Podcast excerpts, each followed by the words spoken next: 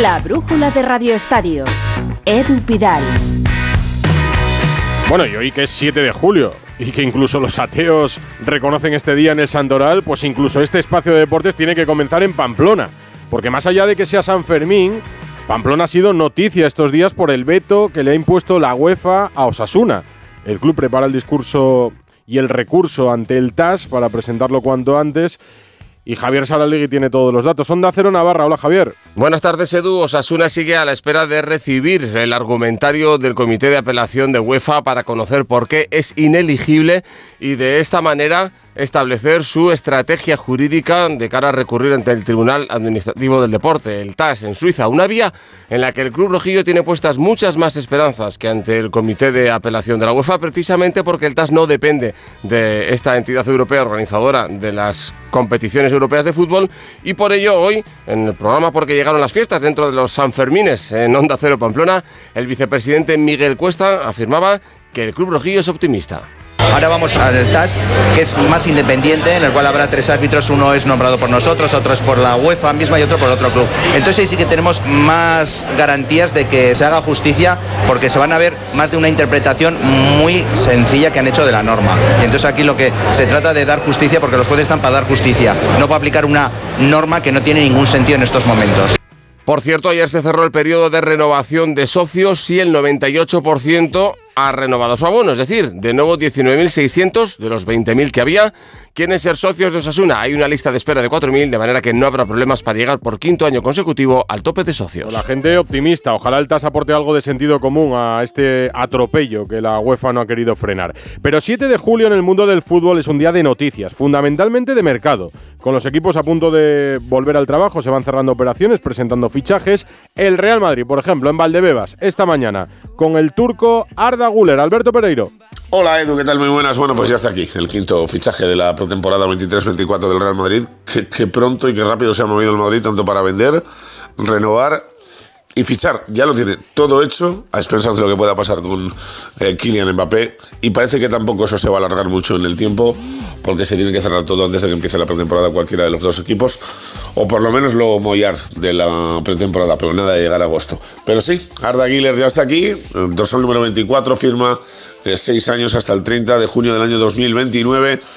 El Madrid paga 20 millones de euros fijos al Fenerbahce y 10 en concepto de compensación a los mm, familiares, que en un se sabía que teníamos que pagar, y puede jugar en, todas las posiciones del centro del campo, incluido arriba en la banda derecha del ataque, posición en la que el Madrid este año estaba eh, cojeando un poquito más, jugaba mucho Rodrigo y ahora va a tener a Abraham, al propio Rodrigo y a Arda Güler para jugar ahí. Ha reconocido en la eh, rueda de prensa, ha estado bastante nervioso, se ha levantado durante el discurso de Florentino Pérez cuando habitualmente se quedan todos sentados, eh, ha reconocido que le han prometido eh, jugar y que no tiene ninguna intención de marcharse cedido a ningún equipo y mira, sus ídolos en el Madrid, alguno te va a sorprender.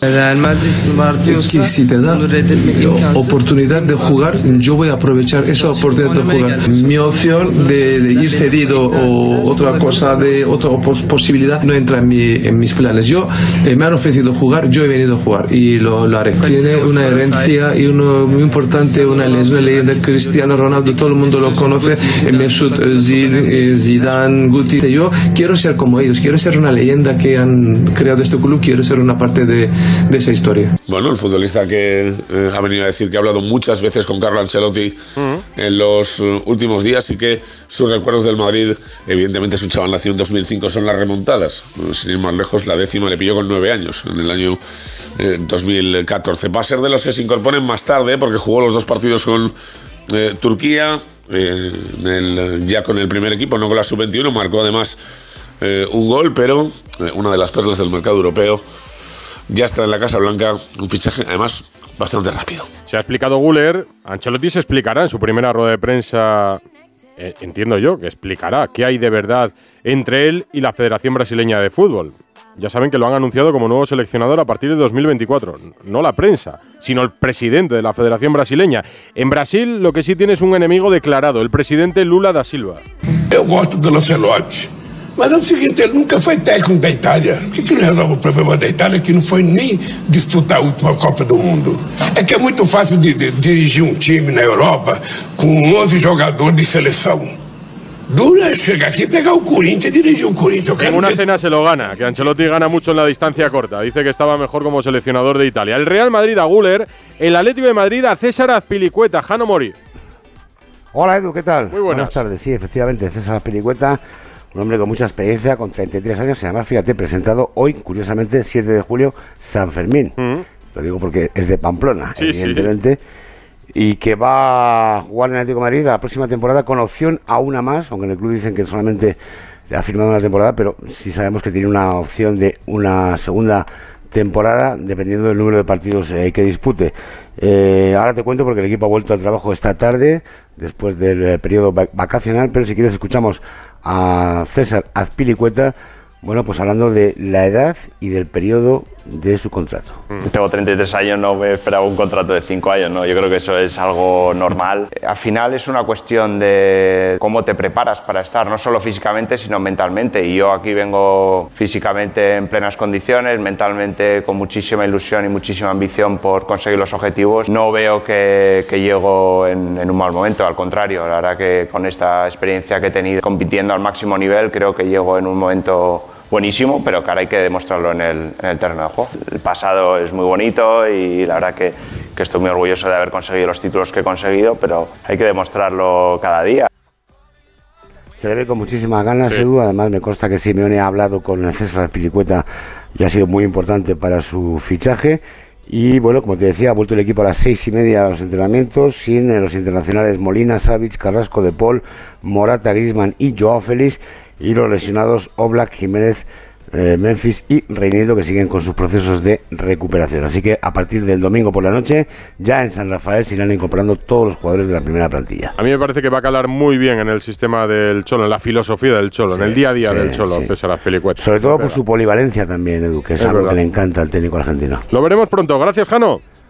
Un abrazo. Bueno, en breve ya estará Jano en Los Ángeles de San Rafael contándonos desde allí la pretemporada del Atlético de Madrid. Ojo a Morata, por cierto, que Enrique Cerezo lo negó ayer, pero en Italia aseguran que Morata ya le ha dado el sí al Milán. Insisten con esto. Mario Gago, hola. ¿Qué tal, Edu? Muy buenas. Muy buenas. Ha filtrado el Milan que ya tiene el sí de Álvaro Morata para firmar con el Milan. Faltaría tratar con el Atlético de Madrid, pero por las cifras que contábamos ayer en la brújula de Radio Estadio, Morata firmaría con un sueldo de 5 millones de euros por temporada, 1,5 menos de lo que está cobrando ahora en el Atlético de Madrid. En el Milan quieren negociar esa cifra de 20 millones de euros que pide el Atlético de Madrid. Por eso seguramente Cerezo ayer era tan rotundamente negativo sobre ese posible fichaje del Milan, porque están negociando, quieren 13 millones, quieren 12 millones. Bueno, a ver si suben esa cifra, porque el Milan lo que sí que os podemos adelantar es que sí que se ha gastado 20 millones de euros en Christian Pulisic, en otro delantero procedente del Chelsea. Así que a ver si saca ese dinero. Hombre, han vendido a Tonali y tienen u- una buena cantidad de dinero Hmm. que, que han ingresado. Entonces, con ese dinero, a ver si suben esa oferta y pueden tener el sí definitivo para que Álvaro Morata vuelva a Italia, en este caso al Milan. Morata, que se despediría de Jano y lo recibiría Mario Gago en Italia este verano, el Otra delantero. Volviendo otra vez, eso es, al calcio. Antes de seguir en España, aunque sea solo porque conste en acta, el culebrón del verano, que no hemos dicho nada hoy. ¿En Francia hay novedades del caso Mbappé o no, Manu Terradillos? La tensión entre el clan Mbappé y el PSG sigue aumentando. Edu ahora es el primero el que ha filtrado el malestar del jugador que argumenta no recordar ninguna conversación en la que prometiese irse dejando un traspaso, como sí asegura el presidente Al-Gelaifi. Oficialmente su postura sigue siendo quedarse un año más y terminar su contrato, pero Mbappé y su entorno empiezan a valorar la salida este verano traspasado para poner fin a la situación. Mientras, el jugador sigue con sus vacaciones en Camerún, reuniéndose con políticos y personalidades y dándose baños de masas hasta el punto de que han tenido que cancelar un amistoso que iba a jugar por motivos de seguridad. El club, por su parte, sigue haciendo oficiales sus fichajes. Este viernes fue el turno de Ugarte, centrocampista defensivo uruguayo, llegado del Sporting de Lisboa por 60 millones. El jugador ha empezado a entrenarse hoy mismo con su nuevo club. Por parte del Real Madrid, de Mbappé, no hay novedades, ¿no, Pereiro? Bueno, no hay novedades en, en ese aspecto. Toda la que tiene liada Mbappé ahora en, en Camerún, el Madrid sigue en esos tres escenarios y me gusta recordarte de vez en cuando. Uno, si no eh, renueva ahora su contrato, se está preparado para o pagar el traspaso. Además se tiene dinero porque ya eh, el Madrid ha contactado con quien tenía que contactar y le salen las cuentas en cuanto a esos 180-200 que podría costar más eh, un variable de 40 o 50 millones. Y dos, Eh, si hay que hacerlo la temporada que viene exactamente igual que esta, se hará. Y si tienes la opción de tenerlo libre, pues se paga una prima de fichaje. Pero no hay eh, novedades al respecto. El Madrid, agazapadito, tranquilo y esperando ver cómo van los acontecimientos. En Barcelona ha hablado un ex, Ronald Kuman. Víctor Lozano, cuéntanos. Hola, buenas tardes. Pues el protagonista del Barça hoy ha sido curiosamente un exjugador y entrenador del equipo blaugrana. Nos referimos a Ronald Koeman, actual seleccionador de los Países Bajos, que atención, ha criticado la política de fichajes del club catalán. Koeman ha cuestionado que se incorporen jugadores tan veteranos como Gundogan e Íñigo Martínez. El seleccionador neerlandés ha ido más allá y ha disparado con bala. Según él, el Barça actual no está trabajando para el futuro, ni en el aspecto económico ni en el futbolístico. Pero yo creo que los fichajes eh, se puede discutir sobre los años de, los jugadores o si es futuro. Eh, desde fuera creo que ni económicamente ni futbolísticamente están trabajando para el futuro. Kuman ha recordado que en su etapa como entrenador del Barça, con unas condiciones económicas muy adversas, tiró de la cantera y confió en los jóvenes. El actual seleccionador neerlandés ha hecho estas declaraciones en la presentación de la Kuman Cup, el torneo benéfico de golf que lleva su nombre. Y el Barça que inicia ya la pretemporada en tres días y todavía tiene muchos deberes pendientes eh, por hacer en cuanto a entradas y salidas. La plantilla está citada el lunes para pasar las revisiones médicas antes de iniciar los entrenamientos con la gran asignatura pendiente, la de las salidas, que son clave para liberar masa salarial, todavía por aprobar. Así las cosas, el lunes se incorporarán tres cedidos. Clement Lenglet, que sigue esperando el acuerdo entre Barça y Tottenham sobre su traspaso. Serginho Des, que vuelve del Milan con la situación encallada. Y Alex Collado, a quien se le busca una salida, de momento sin éxito. El fichaje más próximo ahora mismo es el de Uriol Romeo, el jugador del Girona, que estaría muy cerca de venir al Barça. El club blanquirrojo no quiere negociar e insta al Blaugrana a pagar la cláusula de rescisión de 8 millones de euros, mientras que el Barça solo ofrece 5 millones.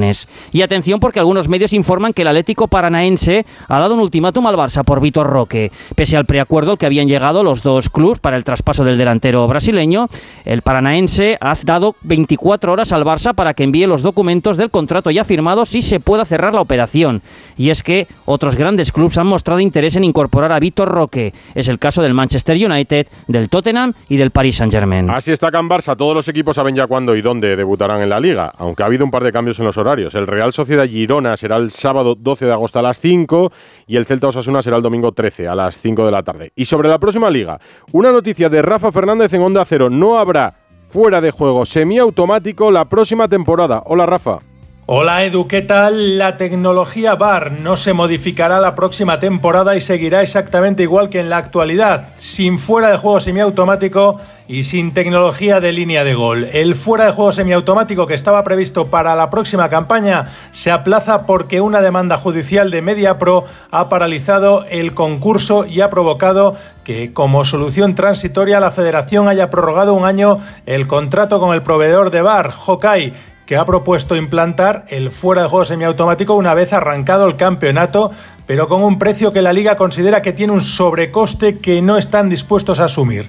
La liga ya ha comunicado a la federación que su decisión es esperar hasta la siguiente campaña, la 24-25, y de hecho tampoco está previsto que este año se implante esta tecnología ni en la Bundesliga ni en la Premier, que al contrario que la liga sí tienen la de la línea de gol, al igual que la Serie italiana y la Liga francesa. Aquí como ya informamos en Onda Cero, no hay intención de implantarla. La política manda mucho y la liga considera además que es un coste que no se ajusta al mínimo uso que puede tener y que el número de cámaras permiten una visión nueva de las jugadas conflictivas. Edu, opiniones puede haber mil, pero si queremos la mejor liga del mundo y no tienes la mejor tecnología, hmm. algo no cuadra. Y si no, que se lo pregunten este año, por ejemplo, a los aficionados del español. Desde luego, es que puede decidir muchas cosas. Imagínase final, en la última jornada, por falta de tecnología. Pues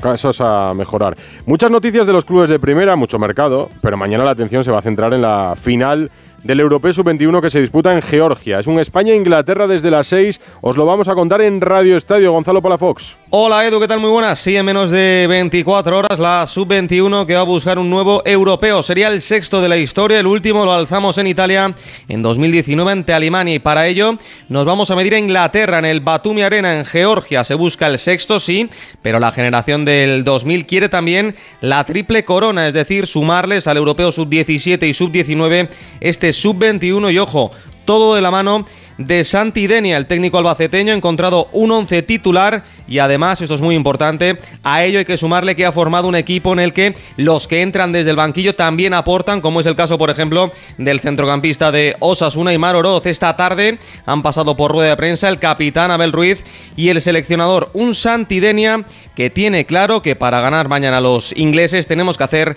un partido perfecto. Mira, está claro que que hay que jugar bien al, fútbol y no va, no, va, no nos va a dar con jugar muy bien. Hay que hacer casi un partido perfecto, rozar la excelencia porque ganar a, a, la, a la selección inglesa que hace, hace las cosas muy bien, tanto en defensa como en ataque, las transiciones, hay que hacer las cosas prácticamente perfectos. Perfecto no se puede hacer un partido. Inglaterra, que como comentábamos ayer, no ha recibido ni un solo tanto en todo el europeo y que tiene a jugadores como Smith Rowe, el delantero del Arsenal. El 11 de España va a ser el titularísimo con Arnautenas en portería. La defensa para Pacheco, Paredes, Miranda y Víctor Gómez. Centro del campo con Antonio Blanco, Ollán Sancet y Baena.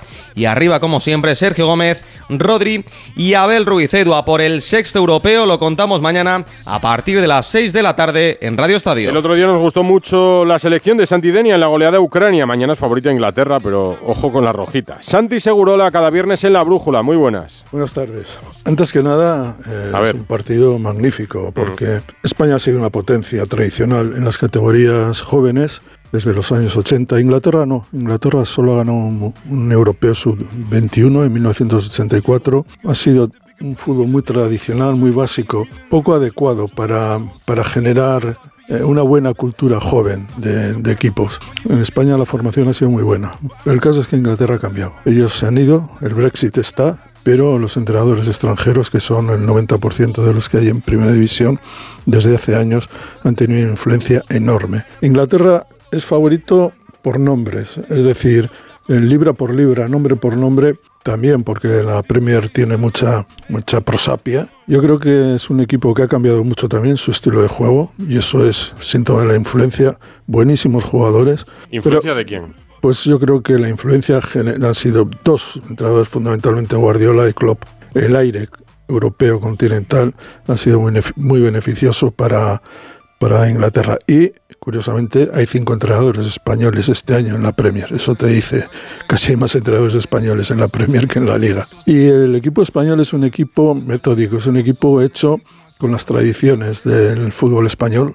Son muy buenos. Yo creo que España no es un equipo que te dice, este jugador va a ser un titular indiscutible en la selección española. Creo que eso es más posible en Inglaterra, pero creo que el equipo español está más hecho. Es decir, tiene más recursos para más cosas. Los otros tienen más jugadores para ciertas cosas.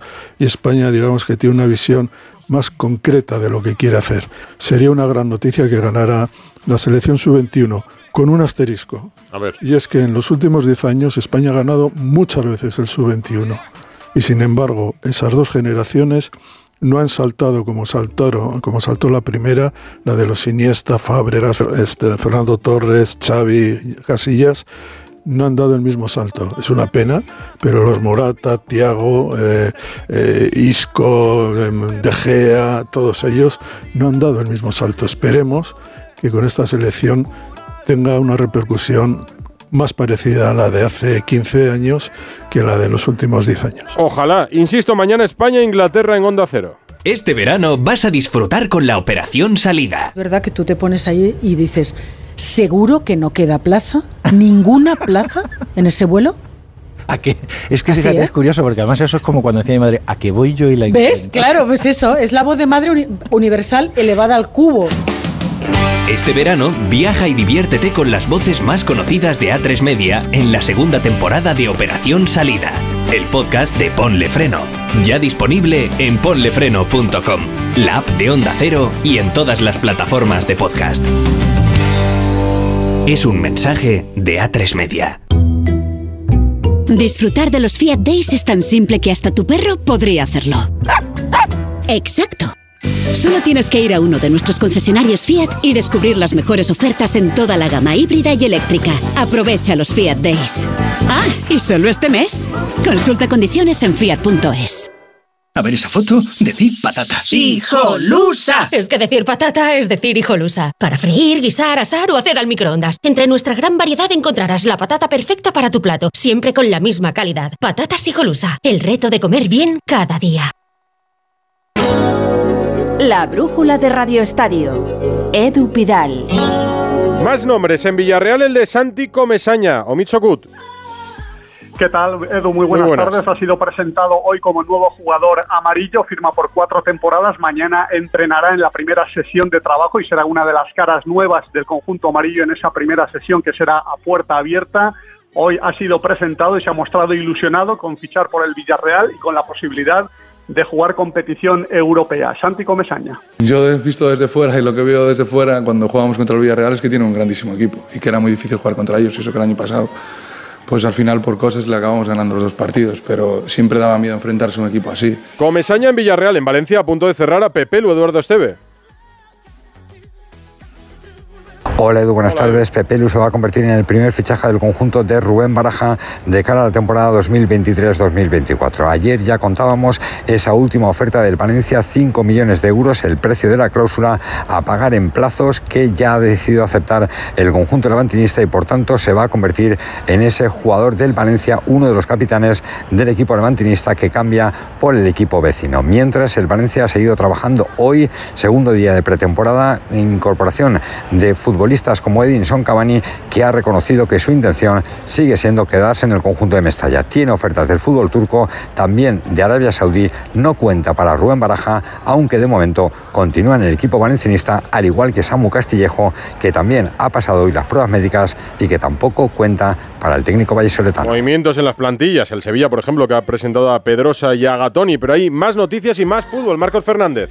¿Qué tal, Edu? Buenas tardes. El Betis, que se ha hecho con Ayoce Pérez, desvinculado ya del Leicester, que firma hasta junio de 2027. El Almería ha presentado hoy a Vicente Moreno como su nuevo entrenador. Recordamos que firma por una temporada con opción a otra. El Cádiz ha renovado al lateral Arzamendia e inmediatamente lo ha cedido a Cerro Porteño con opción de compra. Y el Girona está muy cerca de anunciar el fichaje de Dali Blink, exjugador de Ajax y Manchester United. Pasará este viernes pruebas médicas y firmaría hasta 2025 y en internacional. Pulisic, nuevo jugador del Milan, llega procedente del Chelsea por 20 millones de euros más variables. Y una noticia que hemos recibido de última hora, Edwin van der Sar, mítico portero del Manchester United, ha sufrido una hemorragia cerebral en Croacia y se encuentra ahora mismo en cuidados intensivos. Que se recupere pronto. Gran portero, Van der Sar. Renovación de la plantilla en Getafe y Alberto Fernández en Getafe con el Choco Lozano. Antes de empezar la temporada, Alberto. Hola Edu, ¿qué tal? Muy buenas. Muy Pues buenas. mira, Estamos aquí con el flamante nuevo fichaje del Getafe, Choco Lozano, ¿qué tal? Muy buenas. Muy buenas. Oye, bienvenido. Eh, lo primero que te pregunto es mm, todo lo que se ha hablado de tu llegada al Getafe, las palabras de Vizcaíno, del propio Ángel Torres, el presidente del Geta. ¿Tú cómo has respirado eso y, y qué opinas de todas esas habladurías? Pues no, la verdad que no te voy a mentir, el año pasado fue un año complicado, ¿no? En cuanto a lo interno, lo que yo estaba viviendo en el Cádiz no fue nada fácil para mí en lo personal. Pero bueno, son cosas de fútbol, cosas que tenemos que pasar. Eh, yo creo, yo quiero dejar eso a un lado, quiero apartarlo, ahora es centrarme en el Getafe y pensar en, en hacer las cosas bien aquí. Bueno, pues eh, mucha suerte. Cuidado con Bordalás, eh, que aprieta mucho. No sé si te lo han dicho ya. Ah, sí, sí, sí, me lo han dicho, ya es lo primero que me advirtieron. Pero bueno, eso, es- eso es bueno mientras el equipo logre sus objetivos y eh, si te- nos toca sufrir eh, día a día con los entrenamientos, después celebrar los fines de semana, que eso es lo más importante, ¿no? Ganar los partidos. Pues mucha suerte y que hagas muchos goles, Choco. Gracias, muchas gracias. Buen delantero. Gracias, Alberto, para el Getafe. Tenis, buenas noticias en el cuadro masculino, malas para Badosa. Rafa Plaza, hola. Hola Edu, malas en el femenino porque, bueno, Badosa se ha tenido que retirar en el segundo ser con Kostiuk, llegaba muy justa y ha tenido que abandonar y ya no tenemos representantes españolas en Wimbledon en esta tercera ronda. Buenas en el masculino porque ha ganado Davidovich, va a jugar mañana con Holger Rune y porque ha ganado Alcaraz. Así que sigue adelante Carlito, va a jugar con Nicolás Ri mañana. Tenemos de nuevo mañana los dos españoles en juego. Hay un sonido sorprendente de la rueda de prensa de Badosa, un periodista que o lo confundió, o la confundió, o no se enteró del resultado. Enhorabuena por la victoria. He perdido. ¿Te perdiste algunos partidos por lesión? ¿Podrías hablarnos sobre su estado físico y nivel de confianza? Para tu información, he perdido, no he ganado. ¿No ha ganado? No. No. Uh, well, I'm not feeling, No uh, estaba para bromas, Paula Badosa. No estaba para bromas después de la derrota y de la lesión. Baloncesto, los hermanos Hernán Gómez a punto de irse al Barça. Albert Arranz. Hola Edu, día de muchísima actividad en el mundo de la canasta en nuestro país y mucha de ella relacionada con el Fútbol Club Barcelona, que si en las últimas fechas vaciaba masa salarial con el adiós de Mirotic, Jasikevicius, Kuric y Sanli, hoy ha comenzado a llenarla. Presentada oferta a formar por Willy Hernán Gómez, el pivote NBA actualmente sin equipo en el país del tío Sam, recibe una propuesta por tres temporadas a razón de entre millón y medio y dos por año, que deberá igualar el Real Madrid que tiene sus derechos antes del miércoles a las 12 de la noche si quiere retenerle, cosa que no parece vaya a ocurrir por cuanto los blancos se hallan en plena negociación por renovar a Edi Tavares, elemento estructural para los de Chus Mateo. A mediodía, el Barça hacía oficial también la contratación del alero de 23 años del Juventud, Joel Parra, que firma en el Palau por cuatro campañas después de haber hecho hoy efectiva su cláusula de salida de la peña de un millón de euros. Y ojo que en breve podría haber tercer fichaje, el del hermano de Willy, Juancho Hernán Gómez, también sin equipo NBA, tras terminar en Utah y que se uniría al perímetro de los de Roger Grimau para los próximos cursos. En Basconia, un adiós, el de Darius Thompson, gran rendimiento en los vitorianos esta pasada temporada, se marcha a Efes para suplir en Estambul el hueco dejado por Basile Micic, que marcha a Oklahoma City Thunder. Valencia qui- adquiere al pívot francés Damien English por dos años y oferta por Kyle Guy, el ex verdinegro, sobre el que el Juventud también tiene derecho de tanteo hasta el miércoles a las 12 de la noche. El senegalés Musa Diagne deja Tenerife y ficha por Murcia en un 1 más 1 que llevan 211 centímetros directamente al UCAM. Y una de las noticias del día para acabar. Rudy Fernández, 38 años cumplidos el abril pasado, anuncia su adiós tras los Juegos de París con su renovación por una campaña casi cerrada por el Real Madrid. Hoy lo anunciaba así en el micrófono de Paco Muñoz en Mallorca. Bueno, es uno de mis objetivos. Es cierto que casi ya está hecho la renovación con el Real Madrid, con un año de, de poder eh, cumplir uno de los sueños de mi padre, que era poder pues acabar a lo mejor mi carrera um, en una Olimpiada, ¿no? Es difícil también clasificarse para ella, pero bueno, um, es un poco lo que tengo en cabeza, sí. El Balear dirá pues adiós a la familia con tres medallas olímpicas, dos oros mundiales y seis medallas continentales que esperemos que sean alguna más tras el Mundial de Indonesia y Filipinas y los Juegos Parisinos. Fórmula 1, libres en el Gran Premio de Gran Bretaña. Ha habido dos tandas, en ambas ha dominado Verstappen, en la segunda mejor Sainz que Fernando Alonso. Jacobo Vega, hola. Edu, nueva cita del Mundial de Fórmula 1 este fin de semana en el circuito de Silverstone, cuna del automovilismo y lugar donde se disputó la primera carrera de la historia del campeonato. No es ninguna sorpresa ya que Max Verstappen haya sido el piloto más rápido del día, aunque esta vez la buena noticia ha sido que Carlos Sainz se ha quedado a solo 22 milésimas del tiempo marcado por el piloto de Red Bull. Fernando Alonso no consiguió cerrar un tiempo destacado, terminando cuarto en la primera manga y décimo en la segunda, con un problema en el sistema de frenos de su rueda delantera izquierda que le mantuvo parado durante bastante tiempo en el garaje. Mañana tendremos la manga de clasificación a las 4 de la tarde con la amenaza de la lluvia durante todo el día. Y en el Tour de Francia, sprint, tercera victoria para Jasper Philipsen, el belga, con la clasificación general sin cambios. Lidera Vingegaard, segundos Pogachar a 25 segundos, el primer español Carlos Rodríguez, quinto a 3 y medio, y un décimo es Mikel Landa, 5 minutos y 49 segundos.